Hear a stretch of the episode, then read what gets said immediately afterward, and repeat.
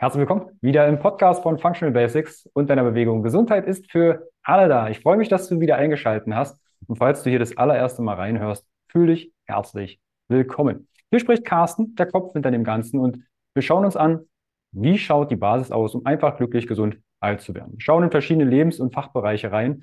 Und heute dreht sich, mal schauen, so Richtung Persönlichkeitsentwicklung. Könnte sein. Wir gucken mal, wo die Reise hingeht. Und zwar geht es um das Thema fünf Schritte zu echter Nähe. Und dazu habe ich mir die Wirtschaftswissenschaftlerin, Coach und Gründerin von 1 zu 1 Group, Sandy Stein eingeladen.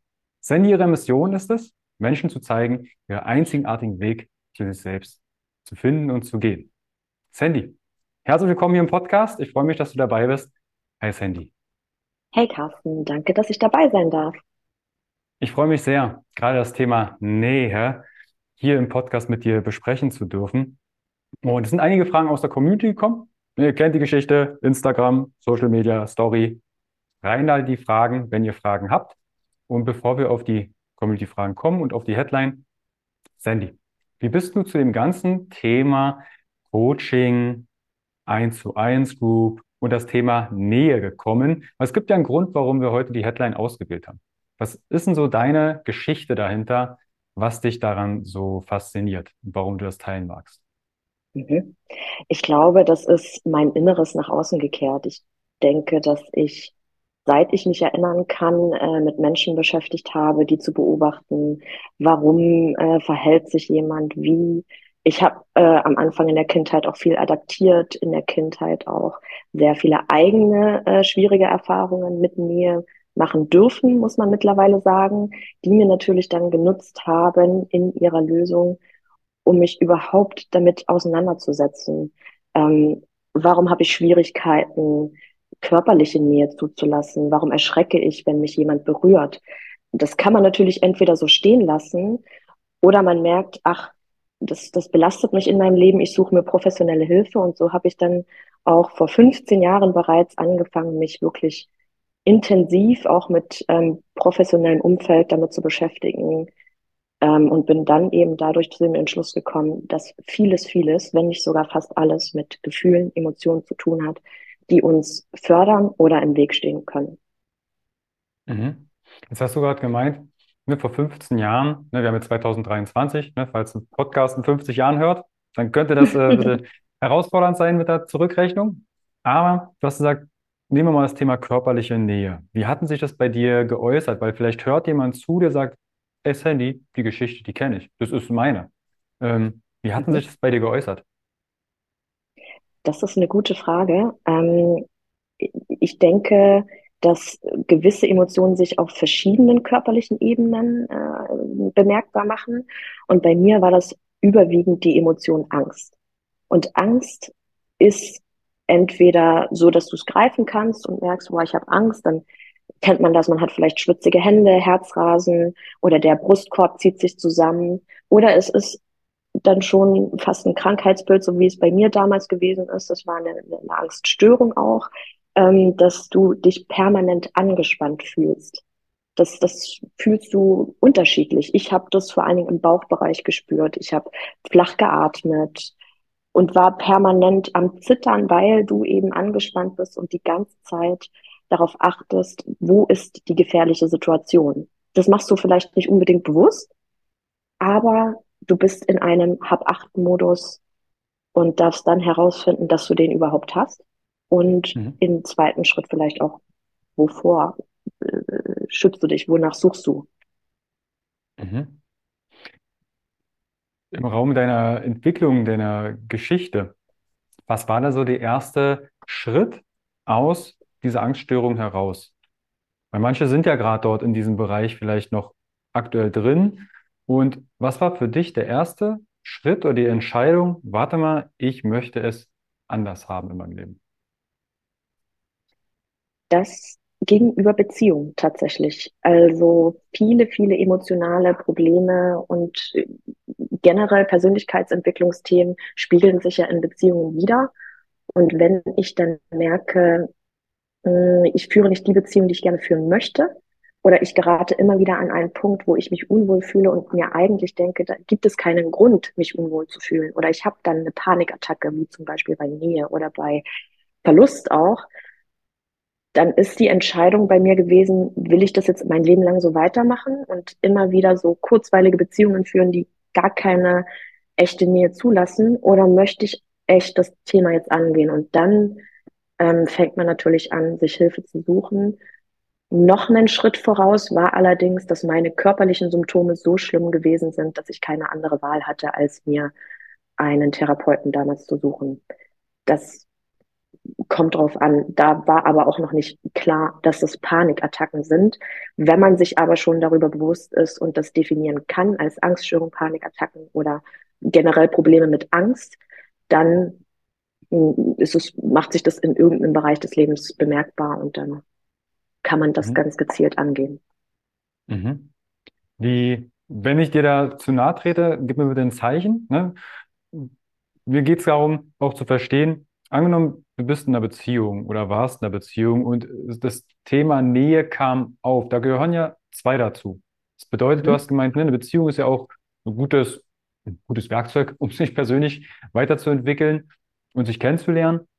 Wie hat sich das direkt in der Beziehung geäußert bei euch? Also euch meine ich jetzt, ne, ob es jetzt in der Partnerschaft zum Beispiel ähm, ist. Mhm.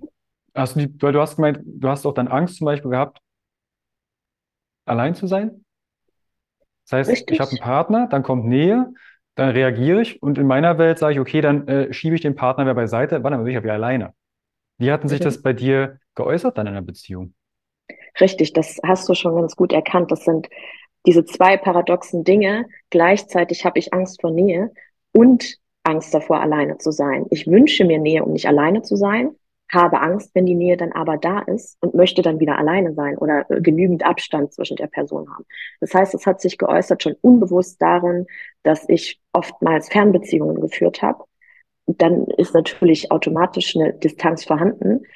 Oder ich habe mir ähm, alles unbewusst, ne, Partner angezogen, die selbst auch ein Problem mit Nähe haben dann ähm, war das so ein Tanz von beiden Seiten aus, aus Nähe und Distanz. Und dann, dann muss ich mich auch nicht damit beschäftigen, mit meinem Problem mit Nähe, wenn, wenn der andere Partner ja auch Probleme hat. Ähm, oder es hat sich geäußert, wenn jemand spontan absagt, wenn der Partner spontan absagt, habe ich gemerkt, ich kriege eine Panikattacke, weil ich Angst habe, ähm, oh Gott, was ist denn jetzt, wenn wir uns nie wiedersehen? Ähm, kann ich mich darauf verlassen, wenn, wenn jemand geht, dass er wiederkommt? ähm, was passiert, wenn jemand zu lange in meiner Nähe ist, dann erkennt er ja irgendwann mein wahres Selbst. Mag er mich dann noch? Äh, was ist, wenn ich heute mal die Haare schief hab und so? Weißt du, es ist viel, viel Angst in verschiedene Richtungen und du, du hast deinen Fokus dann so sehr auf dem Äußeren, wie verhält sich der andere und du beobachtest und, und verlierst dabei dann auch die, die Nähe zu dir selbst am Ende des Tages.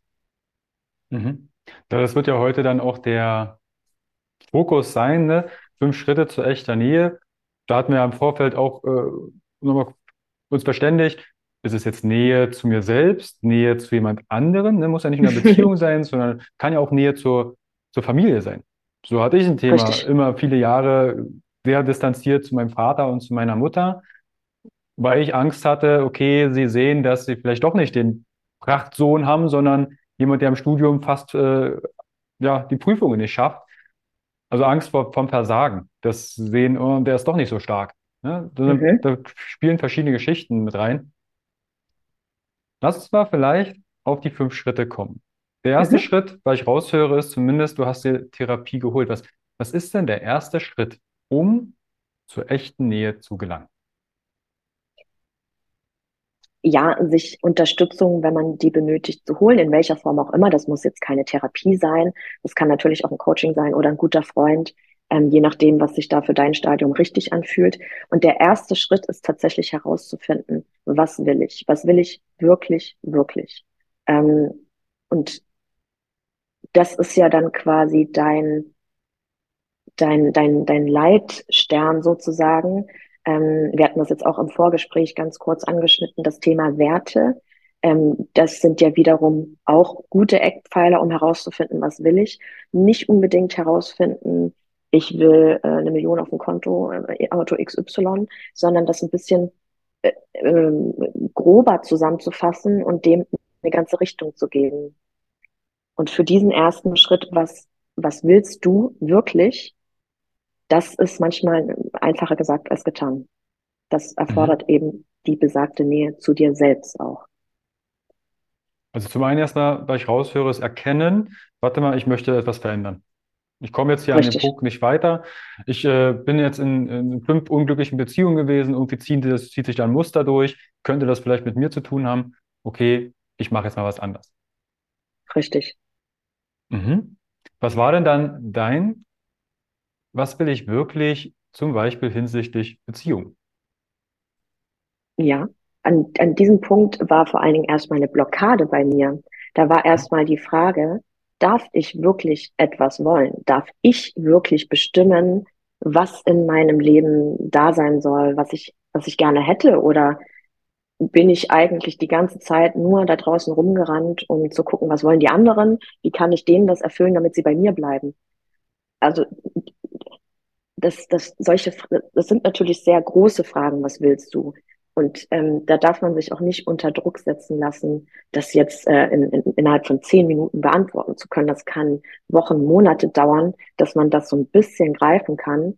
Ähm, und da eben auch zu gucken, was kommt denn als erstes bei mir auf, wenn ich daran denke, was will ich? Welche Emotion ist das? Und bei mir war das eben, da war erstmal alles zu. Ich, ich konnte mhm. überhaupt nicht rankommen.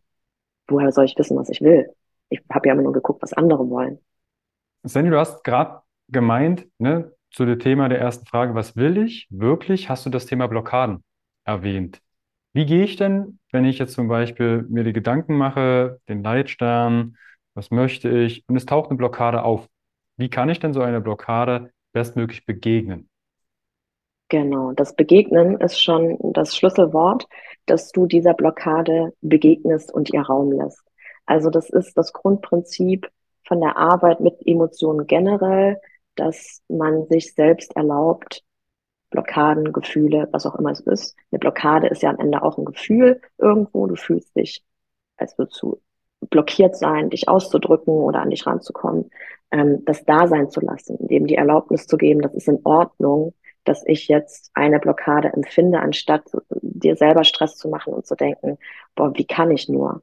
Und das ist grundsätzlich, egal was du mich fragst, wie gehe ich mit Panik, Angst, einer Blockade um, ähm, das Mitgefühl mit sich selbst zu entwickeln, das darf so sein. Ich darf die Blockade haben und vielleicht im nächsten Schritt die Frage zu stellen, warum könnte die da sein? Eben zum Beispiel, weil du dir noch nie Gedanken gemacht hast, was möchte ich, weil du immer im Außen gewesen bist, es anderen recht zu machen. Das kann unterschiedliche Gründe haben. So geht man eine Blockade im ersten Schritt an. Da muss man noch nicht unbedingt wissen und die, die schlussendliche Antwort darauf haben, was ich will, sondern erstmal sich Step by Step mit dem beschäftigen, was aufkommt. Vielleicht kommt dann wiederum eine Emotion auf, wenn ich dann darüber nachdenke, woher kommt das, dass ich immer allen anderen das Recht machen möchte sein, das kommt dann wieder eine Emotion. Und so schält sich das wie so eine Zwiebel, bis du dann über deine Emotion am Knackpunkt angekommen bist. Und diese Gefühle und Emotionen, die, die setzen automatisch eine Erkenntnis frei. Also es ist immer so ein Wechselspiel zwischen, ah, ich habe eine Erkenntnis, das setzt ein Gefühl frei. Das Gefühl, wenn ich das da sein lasse, kommt wieder eine Erkenntnis dann kommt vielleicht ein neues Gefühl. Und das macht eigentlich schon fast Spaß. Mhm. Also, ne, vielleicht diejenigen, die jetzt hier zuhören und sagen, warte mal, ich habe mir schon so oft die Frage gestellt, was will ich wirklich hinsichtlich Beziehungen, ob es äh, Finanzen ist, Beruf und, und, und. Wenn da Blockierungen auftauchen und da tauchen Emotionen auf, lasst die auch zu.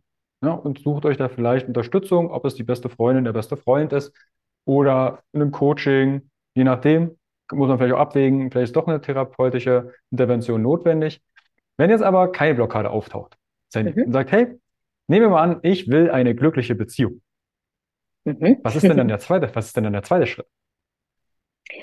Der zweite Schritt ist ähm, Muster erkennen. Das heißt, ähm, okay, du weißt, was du möchtest, du hast vielleicht sogar so ein Bild und ein Gefühl dazu, wie fühlt sich das an, glückliche Beziehung, das ist ja auch ein sehr weit gefasster Begriff, was zählt für mich dazu, bla bla bla, dann ähm, kannst du dir Gedanken über deine Muster machen. Das heißt, Verhaltensmuster, die dieses Ziel fördern oder es verhindern.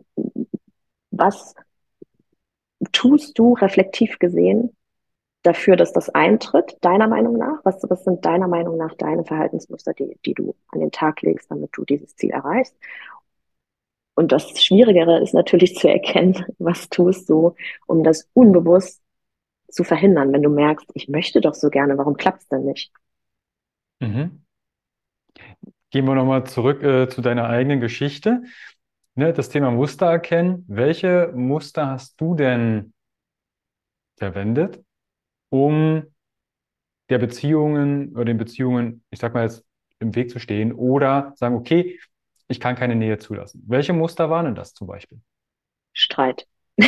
Das kann mhm. ich dir aus der Pistole heraus genau sagen. Das ist äh, viel Drama, so kann man das zusammenfassen. Ähm, Fehler beim anderen suchen, sich immer darauf konzentrieren, was macht der andere falsch, ähm, es besser zu wissen und dann die komplette Verantwortung in dem Fall auch auf den Partner zu schieben oder auf die Partnerin ähm, und zu sagen, ja, der verhält sich ja so und so, das ist ja total kacke. Sich dann im Zweifelsfall sogar noch irgendwie vielleicht mit den Freunden und Freundinnen austauschen und die steigen dann darauf ein, ja, das kann ja gar nicht sein. Und so entwickelt sich natürlich auch eine Distanz. Und du gibst die Verantwortung aus deinen eigenen Händen. Was ist denn dein Anteil dabei gewesen? Also ich habe viel Streit gesucht. Ähm, oder manchmal war es auch einfach etwas, was ich nicht aktiv gemacht habe, dass ich innerlich gemerkt habe, dass etwas in mir drin automatisch zumacht, ohne dass ich etwas tue. Und ich dann dachte, ich fühle nicht mehr so viel generell komme ich nicht mehr so an mich ran. Das war halt auch ein Automatismus und das kann ein Schutzmechanismus sein, müsste man sich halt genauer angucken, ähm, dass man dann plötzlich merkt, interessiert mich der andere überhaupt noch? Ist das noch das Richtige? Und du alles in Frage stellst, weil sich in dir drin Gefühle äh, auftun, die du nicht kennst oder die vielleicht nicht so dein Idealbild entsprechen, wie sich sowas unbedingt anfühlen muss. Mhm. Also der Vergleich, hm? ja, sorry, der Vergleich ist halt hier auch der Teufel, ähm, wenn, wenn du dann ein zu dolles Idealbild hast und das dann damit vergleichst, wie, wie muss eine Beziehung sein, wie Hollywood, wie Märchen, wie, wie andere Leute führen viel tollere Beziehungen. Sowas spielte da auch eine Rolle. Das Thema Idealisierung. Ne? Idealisierung, du hast gerade gesagt, die perfekte Beziehung, die perfekte Ernährung, perfekte Verdauung, perfekter Schlaf. ja, wir haben da häufig eine eine gewisse Vorstellung, wie das auszusehen hat, ob das jetzt Hollywood ist, ob das Disney ist oder in irgendeiner anderen Form. Nur die Frage ist, ne, wenn wir uns damit messen, könnte es sein, dass wir ziemlich schlecht abschneiden. Und das Thema Verhaltensmuster, welche fördern das und welche verhindern das, klingt für mich wie so eine Pro-Kontra-Liste. Okay, ich mache mir jetzt Gedanken, welche Muster führen zu einem positiven Ergebnis, sag mal, eine erfüllende glückliche Beziehung und welche Verhaltensmuster, womit kann ich das boykottieren? Jetzt kann ich mir vorstellen, das Thema Boykottieren, dass äh, die limitierenden Verhaltensmuster zu erkennen herausfordernd ist. Wie war das denn bei dir? Also du hast jetzt direkt aus der Pistole, das war Streit. Aber mhm. wie lange hat denn das gedauert, bis das aus der Pistole bei dir kam? Also okay, ah, ich suche also immer Streit. Aha. Da müsste ich jetzt rechnen, also mehrere Jahre. Also es ist ja auch sehr bequem, äh, in seiner Streitposition zu sitzen und zu sagen, guck mal, der andere, was der alles für Mist macht. Ähm, da muss, musste bei mir erst ein, ein, ein böser Verlust, ein Schmerz aufkommen, dass ich gedacht habe, oh, äh, eigentlich zeigt einem das Leben, der Körper, äh, irgendein Gefühl in, in mir drin, spricht eigentlich permanent zu dir und klopft an. Es ist dann nur die Frage, wie, wie viel mehr hast du zu dir selbst, wie gesagt, dass du dieses Gefühl wahrnimmst, diese Stimme in dir drin und wie sehr bist du noch in diesem Denken, nein, im Außen muss sich etwas verändern. falls es deine Frage beantwortet. Und dann kam eben eine sehr schmerzhafte Situation, die mich plötzlich alleine ließ und ich musste mich damit beschäftigen. Mhm. Und dann äh, gerät man an den ein oder anderen Coach, Therapeuten, der plötzlich nicht auf dieses Streitpferd mit einsteigt und wie äh, Freunde und Freundinnen sagt, ja stimmt, Mensch, der andere, wie kann der nur? Sondern plötzlich sagt, und was hast du dazu beigetragen? Das ist äußerst unangenehm, äußerst unangenehm. Da muss man tatsächlich auch sich selbst dafür bereit fühlen. Mhm. Ich glaube, das ich will jetzt das Thema Narzissmus hier nicht aufmachen, aber wir hatten schon Pod, eine, mehrere Podcast-Folgen zum Thema Narzissmus. Und da könnte eventuell ja auch erkennbar sein, ob die Person narzisstisch veranlagt ist. Was hast du denn dazu beigetragen? Na, nichts. Dann könnte es eventuell sein, okay, dann hast du da vielleicht eine, ein Verhalten oder eine Persönlichkeit vor dir, wo das herausfordernd wird. Aber du hast es ja erkannt. Ne? Und äh, mhm. äh, das Thema dann zu verstehen, erstmal anzunehmen und sagen, okay, wie kann ich das denn ändern?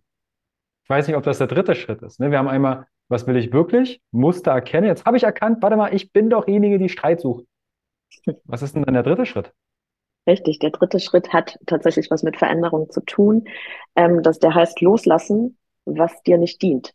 Und ähm, Streit loszulassen ist jetzt so eine Sache. Also es geht natürlich dann nicht darum, sich jetzt auf die Zunge zu beißen und reinzufressen, zu unterdrücken und nicht mehr zu streiten, weil ich habe mir jetzt vorgenommen, ich will nicht mehr streiten, es ist schädlich.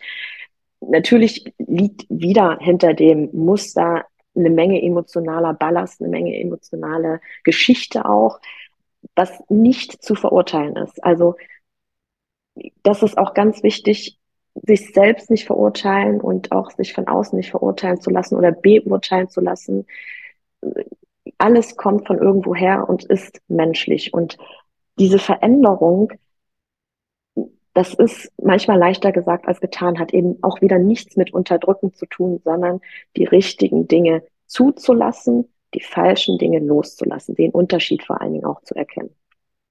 Mhm. Was hat dir da geholfen, den Unterschied zu erkennen? Mein Gefühl. Das, das Schöne ist ja, wenn man dann schon so weit ist, dass man seine Muster erkennt und vielleicht auch ein Gefühl hat, was man will, ähm, dann ist man, man wird ja geübter im Umgang mit seinen Gefühlen und Emotionen. Du ähm, brauchst vielleicht am Anfang noch mehr Unterstützung, um daran zu kommen. Irgendwann kannst du das auch alleine. Ähm, und du fühlst, wenn du ja weißt, was du willst, wenn du deine Muster erkennst, weißt du, was dir dient, um erstens nicht wieder in deine alten Muster zurückzufallen. Also kein, vielleicht nicht unbedingt sehr streitlustige Leute dann in dem Moment äh, dich zu umgeben oder Menschen, die sehr viel nach außen hin abwertend sprechen. Das, das würde mich natürlich dann in dem Fall damals wieder in dieses Muster reinziehen. Okay, ich steige mit drauf ein, wir streiten, wir finden überall die Schuld. Ähm, das loszulassen mh, mm, und das Richtige anzuziehen, das ist auch wieder mit Gefühlen verbunden natürlich. Loslassen ist ja für viele, oh Gott. Mhm. Was habe ich noch, wenn ich alles loslasse? Dann ist ja alles weg. mhm.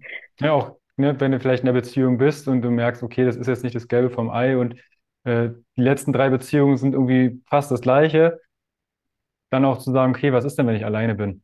Ne, dann kommen wir vielleicht wieder zu dem Thema Ängsten. Ne, okay, jetzt bin ich alleine, bin ich Single, was, was macht denn das mit mir? Bin ich dann nicht mehr überlebensfähig zum Beispiel? Richtig. Ähm, zumal loslassen nicht unbedingt bedeutet, man trennt sich von jemandem. Äh, loslassen bedeutet in dem Fall eher nicht mehr festhalten, vor allen Dingen auch. Also nicht mehr daran festzuhalten, dass jemand etwas Bestimmtes tun muss oder jemand dir ein gewisses Bedürfnis erfüllen muss. Niemand ist dir irgendwas schuldig in dem Sinne. Oder dass du an einem bestimmten Ort, in einer bestimmten Straße leben willst, dass es so sehr von einem ganz konkreten Punkt abhängig gemacht wird, das loszulassen, sondern sich mehr darauf zu fokussieren, wie will ich leben, wie fühlt sich das an und dann loslassen, das Wie loslassen. Ich möchte Partnerschaft so und so führen, ah, da ist jetzt einer, hm, der räumt vielleicht seine Socken nicht weg, aber ich lasse das jetzt mal los, mich darauf zu fokussieren, dass dieser Mensch seine Socken nicht wegräumt. Und manchmal ist es ganz zauberhaft, passiert es dann doch von ganz alleine, dass derjenige sich denkt, ach Mensch, hier liegt eine Socke, die räume ich mal weg. Mhm.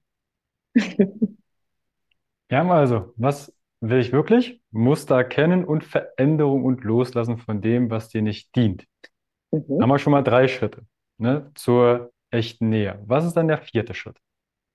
Der vierte Schritt ist Vergebung, vor allen Dingen auch sich selbst. Ähm, das geht in verschiedene Richtungen. Zum einen sich selbst zu vergeben für Fehler, die man getan hat in der Vergangenheit. Und wenn wir jetzt noch weiter über das Beispiel glückliche Beziehung sprechen wollen, ähm, hattest du vielleicht die ein oder andere unglückliche Beziehungserfahrung, wo du dich vielleicht darüber ärgerst, dass du es hättest besser wissen können oder irgendwas besser machen können. Vergib dir selbst. Du hast immer dein Bestes getan unter dem Wissensstand, den du gehabt hast. Dass du dich jetzt weiterentwickelst, hey, Schulterklopfer, sei stolz auf dich, aber vergib dir trotzdem, dass du es noch nicht eher gewusst hast. Ähm, das ist, glaube ich, ein Schritt, den man unterschätzt, weil dann kommt man auch ein bisschen von dem Perfektionismus ab. Man, vielleicht, es gibt auch Menschen, die lassen Nähe nicht zu, weil sie denken, da muss ich jetzt perfekt performen.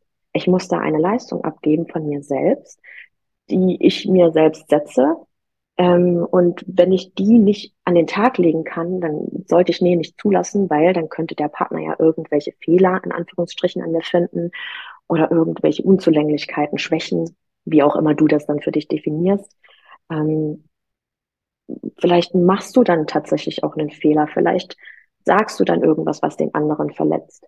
Und damit klarzukommen, dass das passieren kann und dass das völlig normal ist und menschlich ist, dass du nicht vorher den perfekten Plan hast, bedeutet, dass du in der Lage bist, dir dann auch im Nachgang selbst dafür vergeben zu können.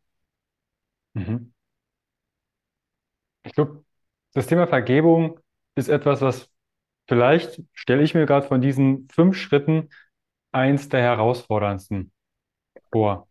Ja. Weil das wird uns nicht beigebracht als Kind. Klar, wir können uns mal entschuldigen, aber sich bei sich selbst zu entschuldigen, ist schon eine Herausforderung.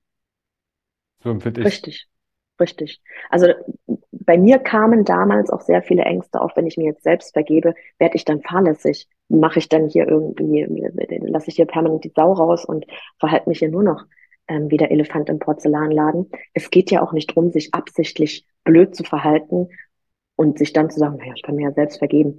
Also es, ne, wie gesagt, aber man, man macht manchmal Fehler, die man vorher nicht gewusst hat, dass es welche sind.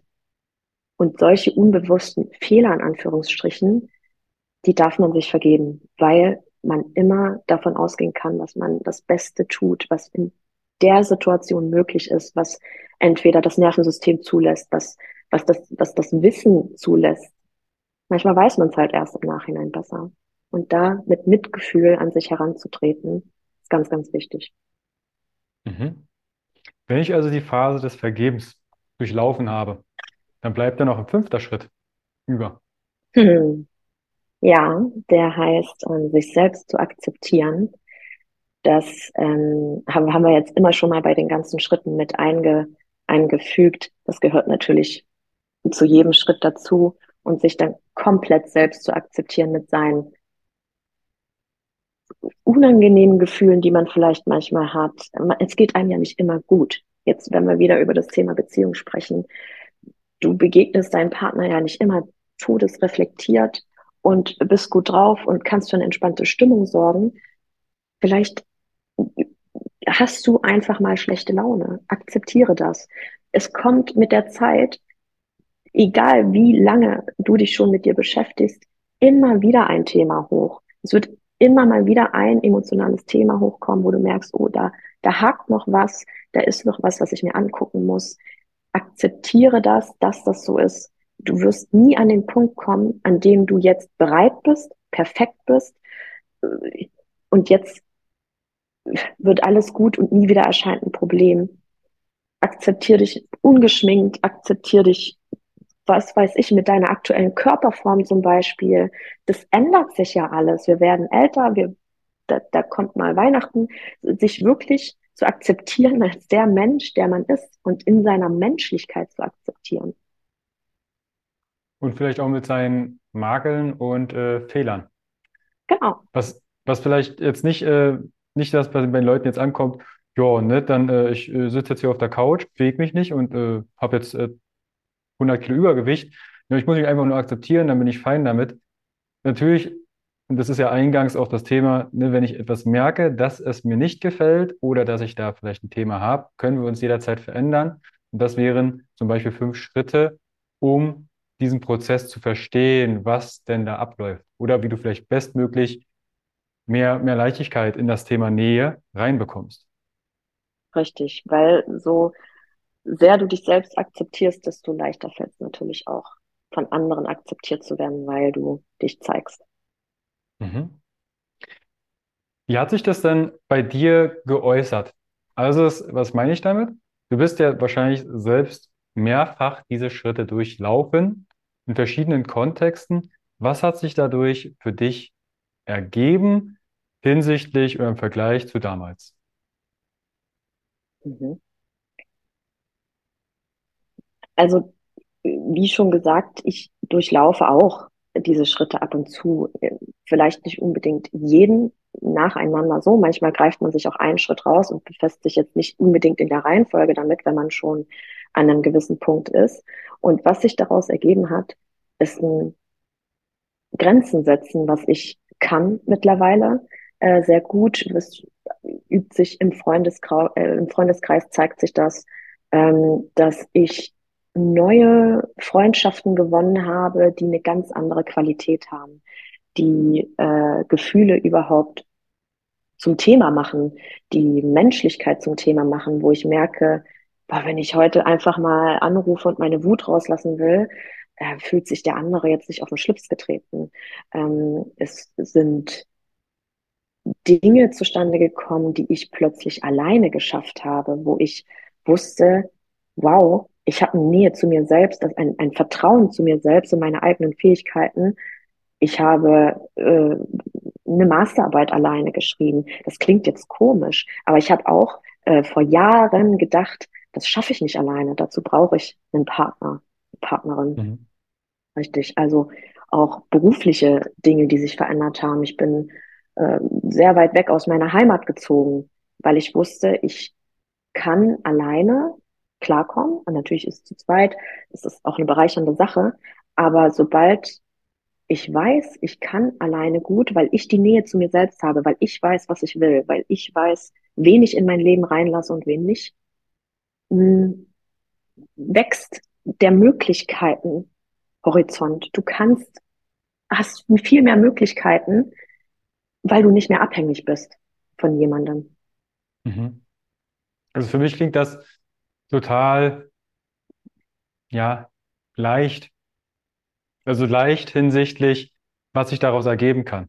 Ja, dass ich viel besser, wie du gerade sagst, Grenzen abstecken kann. Vorher waren vielleicht das Thema Nein sagen oder Grenzen was komplett Fremdes und auf einmal gab es dann Grenzüberschreitungen wie, äh, hast du heute 16 Uhr Zeit, auf den Sonntag mit beim Umzug zu helfen und du sagst ja und willst eigentlich deinen Scheiß eigentlich an den Strand. Das, Richtig. Dass da, dass da schon Leichtigkeit mit reinkommt. Ich, ich würde gern noch ein, zwei Community-Fragen mit reinnehmen. Vielleicht können wir die so ein bisschen ja. noch anreißen. Und zwar das Thema Nähe, körperliche Nähe. Da kam dann das Thema, mir fällt Kuscheln häufig schwer. Mhm. Ähm, angenommen, es kommt jetzt eine Klientin oder ein Klient mit dem Thema auf sich zu. Was wäre denn so der erste Step? Wie, ne, dass wir auch da vielleicht schon deine Arbeit kennenlernen können. Was wäre der erste Schritt, um da zu intervenieren? Der erste Schritt ist, ähm, die Situation, eine konkrete Situation überhaupt erstmal zu beschreiben. Mhm. Ich lasse sie mir so detailliert wie möglich erzählen, so dass wir wirklich ein Bild haben, ähm, was genau passiert, ohne dass das bewertet wird, wer jetzt äh, was falsch macht oder nicht. Ich setze mich hin und dann passiert Folgendes.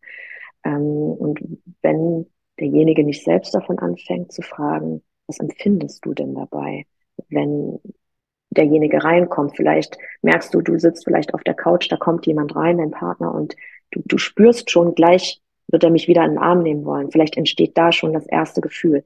Herausfinden, wo entsteht das erste, ich, es scheint ein beklemmendes Gefühl zu sein, was Unangenehmes, wo, wo erscheint zum ersten Mal dieses unangenehme Gefühl und wie fühlt sich das an, dann erstmal dieses Gefühl da sein zu lassen. Wir müssen doch gar nicht so unbedingt in diesen letzten Akt des, der, der liegt den Arm um mich rundherum, die Nähe entsteht, kommen, sondern vielleicht entsteht das Gefühl ja schon viel eher. Und das dann da sein zu lassen. Vielleicht kann man es auch im Körper lokalisieren tatsächlich, wo, wo es sich befindet. Und dann mhm. über den Körper weitergehen tatsächlich, um herauszufinden, wovor genau diese Person sich fürchtet oder womit sie ein Problem hat und woher das gegebenenfalls kommt. Mhm. Vielleicht hört die Person ja hier zu. Was man eventuell fragen könnte, es wäre, ne, was ist das Schlimmste daran, wenn die Person mit dir kuscheln möchte? Und dann taucht eventuell der erste Impuls an, ja, dann fühle ich mich eingeengt. Und auch da kannst du hinterfragen, was ist das Schlimmste, wenn du dich eingeengt fühlst. Und dann, ähnlich wie Sandy von meinte, zählst du eine Schale nach der anderen von der Zwiebel ab. Und dann kommst du eventuell zu einem Thema, wo du denkst, warte mal, das hat ja überhaupt nichts mit meinem Partner zu tun. Mhm ist das vielleicht etwas, was ich aus der Kindheit kenne oder aus einem Disney-Film oder mir selbst kreiert habe. Und daran kann man arbeiten. Also auch eine also. sehr gute Frage, die man sich ähm, in dem Moment selber stellen kann, ist, woran erinnert mich das? Und mhm. da kommt man manchmal auch auf eine Situation, die gar nicht unbedingt was mit dem Partner zu tun hat. Je nachdem, wie weit man mit seiner eigenen Verbindung schon ist, dass man daran kommt oder nicht. Ja. Vielleicht da als Hinweis, nein, es ist nicht immer die Kindheit, es sind nicht immer die Eltern und es kann auch sein, dass man gar nicht irgendwo so weit in die Vergangenheit zurückschauen muss, sondern etwas von letzter Woche ist was vorgefallen. Ah ja, deshalb äh, verhalte ich mich jetzt so. Genau, genau. Mhm. Also vielleicht hilft das die Person, die das Thema mit dem Kuscheln oder körperliche Nähe vielleicht gefragt hat. Und dann kam das Thema vielleicht das deckt sich vielleicht mit deiner Geschichte etwas. Ich ziehe immer den gleichen Partner an, äh, wenn es zu nah wird, da weiß ich jetzt nicht, ob es körperlich ist oder anderweitig, dann blockt die Person ab. Also nicht, mach mal kurz mal, ich bin die Person, ich wünsche mir eine Beziehung, ich suche mir einen Partner, eine Partnerin und wenn die pa wenn es dann zu eng wird, dann schiebe ich die Person wieder weg. Was wäre denn da der, der erste Schritt? Vielleicht deckt sich das ja auch mit unserem Podcast. Mhm. Also du bist diejenige äh, oder die Person, die den anderen wegschiebt, wenn es dir zu nah wird. Genau. Ja, dann ist ja immerhin schon mal, sind wir ja immerhin schon mal beim Schritt Muster erkennen. Dann ähm, ist das doch erstmal eine tolle Sache zu merken, dass du das erkennst für dich, dass du das tust. Da bist mhm. du ja schon mal zwei Schritte vorwärts gekommen. Ähm, das auch mal anzuerkennen und äh, zu merken, du fängst jetzt an loszugehen. Ähm, das macht nicht jeder. Von daher trotzdem auch mal die Wertschätzung dafür aufbringen, mal so nebenbei gesagt. Ähm, und dann auch wieder, wo, wo entsteht das Gefühl zuerst? Was, ähm, was, was denkst du dabei? Wenn man nicht sofort an das Gefühl kommt, kann man trotzdem erstmal über die Gedanken gehen. Was denkst du, wenn mir jetzt jemand zu nahe kommt? Ähm, welche Gedanken kommen auf? Oh Gott, äh, der, der sperrt mich in den Keller oder was auch immer. So mal die abstrusesten Gedanken auch zulassen, egal wie irrational das ist. Was denkst du, was passiert, wenn diese Person dauerhaft bei dir wäre, wenn sie dir richtig nahe kommen würde? Was denkst du, was passiert? Und dann ähm, das sich ruhig mal so richtig ausmalen. Also es geht auch viel ähm, bei der Arbeit mit Gefühlen um Raum geben wir, wir geben jedem Gedanken, jeder, äh, jeden diffusen Gefühl einen Raum, egal ob man das gleich benennen kann oder nicht. Und dann äh, sprechen wir erstmal drüber, dann gibt es erstmal einen Raum, das alles rauszulassen. Und manchmal merkt man während des Erzählens anhand vielleicht schon eines Körpersymptoms, wenn man dann sagt, ja, na weil, und ich habe die Erfahrung gemacht, dass äh, Nähe vielleicht gefährlich ist oder ähm, wenn ich das zulasse, dann passiert mir was Schlimmes dann ist man schon kurz vor Emotion. Und dann mhm. gehen wir da wieder rein über den Körper in die Erinnerung. Mhm. Also im Körper sind tatsächlich ganz viele Emotionen abgespeichert, die man nicht zuordnen kann. Und selbst wenn man sie nicht betiteln kann, über den Körper kommt man ran. Also da braucht man keine Angst haben. Man findet einen Weg zu der Emotion und die verlässt einen auch nicht. Ja.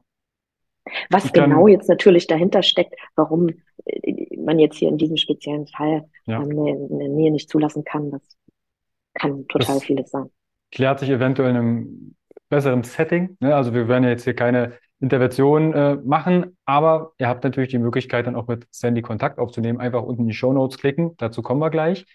Ganz kurz zu dem Thema Gefühlen. Das Thema Gefühle benennen und den Zugang dazu. Mir ging es ähnlich. Als meine Eltern sich getrennt haben mit dem 16. Lebensjahr, war ich quasi der Mann zu Hause und habe den kleinen Carsten in den Keller gesperrt. Wirklich so bildlich, so würde ich es beschreiben. Und erst mit dem 30. Lebensjahr habe ich über Coachings und Ausbildungen selbst dadurch Zugang bekommen. Da, warte mal, was gibt's denn da noch außer lächeln und wütend sein? Weil es haben sich Emotionen gezeigt bei mir, die konnte ich nicht benennen. Die waren körperlich, also ich halt wütend war und meine Freundin dann gesagt hat, Carsten, irgendwie, warum hast du jetzt die Tasse angeschrien? Die kann doch gar nichts dafür. Und ich gesagt, ich weiß auch nicht warum. Und da bin ich dann Mhm. dem Thema auf den Grund gegangen und hat dann auf einmal den kleinen Carsten aus dem Keller rausgeholt und ihn erwachsen werden lassen. Und seitdem habe ich immer wieder Gefühle, wo ich am liebsten ein, ich sag mal, ein Buch bräuchte, sagen, okay, so sieht mein Gesicht aus. Aha, das ist das Gefühl. Das ist es. Ah, spannend. Herzlich willkommen. Mhm, mhm. Das Also auch kenn ich. das, ja. Und ich glaube, das geht ganz vielen so. Das, äh, das Thema Verbindung zu seinen Gefühlen auch zulassen und sie benennen können. Wir wollen ja häufig etwas benennen. Mhm. Was ist denn deine letzte Emotion, Sandy, die du wiederentdeckt hast? Freude. Freude. Äh, Freude war tatsächlich eine Emotion, die ich ganz lange nicht zugelassen habe, dass ich Entscheidungen danach treffen kann, was mir Freude bereitet. Mhm. Und das auch äh, zu genießen. Und nicht zu denken, habe ich das jetzt verdient? Äh, muss ich erst was dafür tun? Nein, äh, muss ich nicht. Freude ist da. Das darfst du, das darfst du dir nehmen aus dem Regal. Richtig. Cool. Finde ich äh, total schön zu hören. Pass auf, Sandy. Wenn jetzt jemand zuhört und sagt, ich habe da ein Thema, ich habe mich bei den einzelnen Schritten vielleicht angesprochen gefühlt oder bei der, deiner Geschichte oder Themen, die wir halt angerissen haben, das ist natürlich erstmal nur ein, eine Podcast, Podcast-Folge, um ein, ein Gefühl einzuspüren, zu erkennen.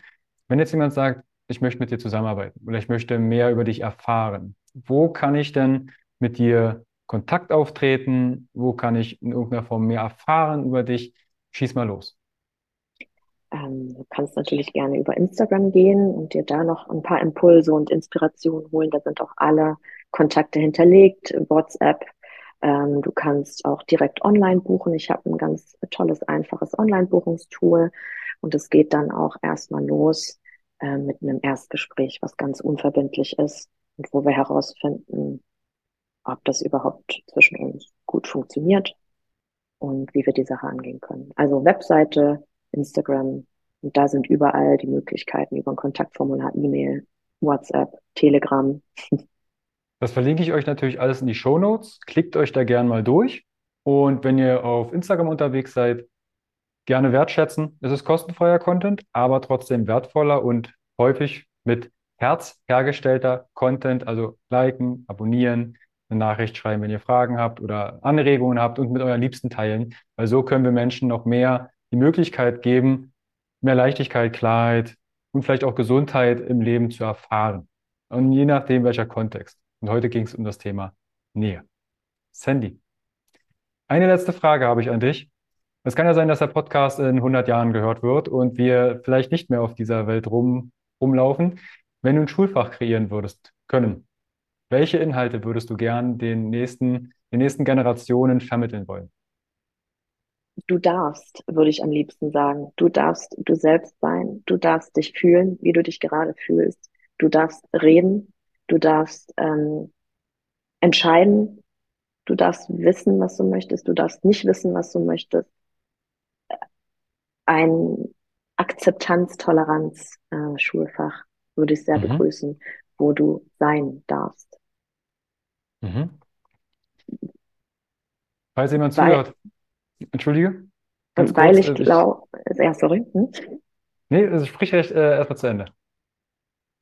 Weil ich glaube, dass aus diesem Nicht-Sein dürfen so viele unterdrückte Emotionen kommen, die dann überhaupt zum Problem werden. Ja. Das war mein Schlusssatz. Was ich ganz kurz einschieben wollte, ist, wenn jetzt jemand zuhört und sagt, du, ich habe mit Kindern zu tun oder mit äh, jungen Erwachsenen, die vielleicht vorbereitet werden sollen oder wollen auf das Leben, was sie erwartet. Und ihr sagt, hey, ich möchte die Inhalte, die Sandy hier zum Beispiel angerissen hat in dem Podcast, vermitteln.